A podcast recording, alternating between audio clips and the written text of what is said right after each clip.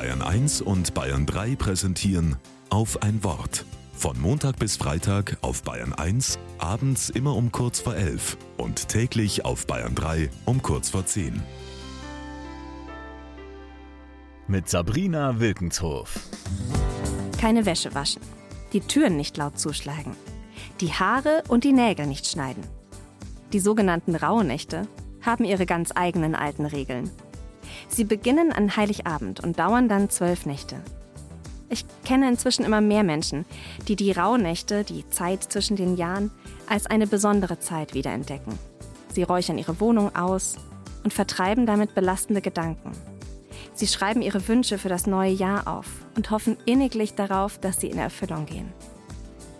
Ich habe die Rauhnächte noch nie so rituell begangen, aber dieses Bedürfnis, in mich zu gehen, bevor ein neues Jahr anfängt, das kenne ich auch. Was will ich zurücklassen? Was will ich mitnehmen ins neue Jahr? Manchmal fällt mir genau das schwer.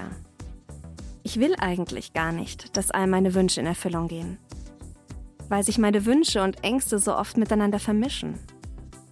Vielleicht hat Gott ja noch ganz andere Wünsche für mich.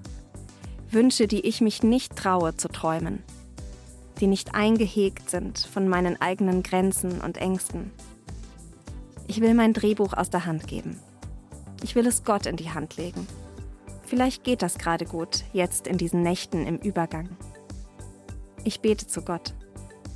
Führ mich aus dem Alten ins Weite.